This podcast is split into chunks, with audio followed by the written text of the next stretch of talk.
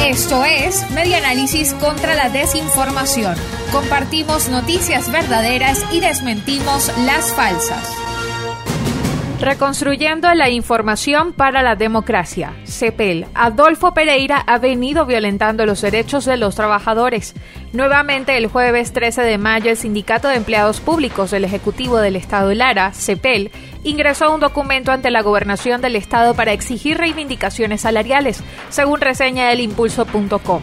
Una vez más, los trabajadores de la gobernación de Lara protestaron por las formas en cómo el Ejecutivo Regional comandado por Adolfo Pereira ha violentado los derechos de los trabajadores y los derechos establecidos en la Convención Colectiva.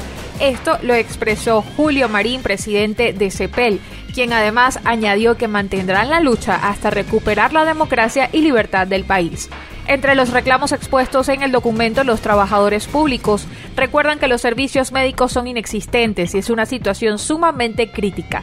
Indicaron que los trabajadores se quedaron sin servicios médicos. Asimismo, solicitan el cumplimiento del pago de las diferencias por bonos vacacionales ante ajustes salariales, el pago de primas de antigüedad y profesionalización, entre otros. Esto fue Media Análisis contra la Desinformación.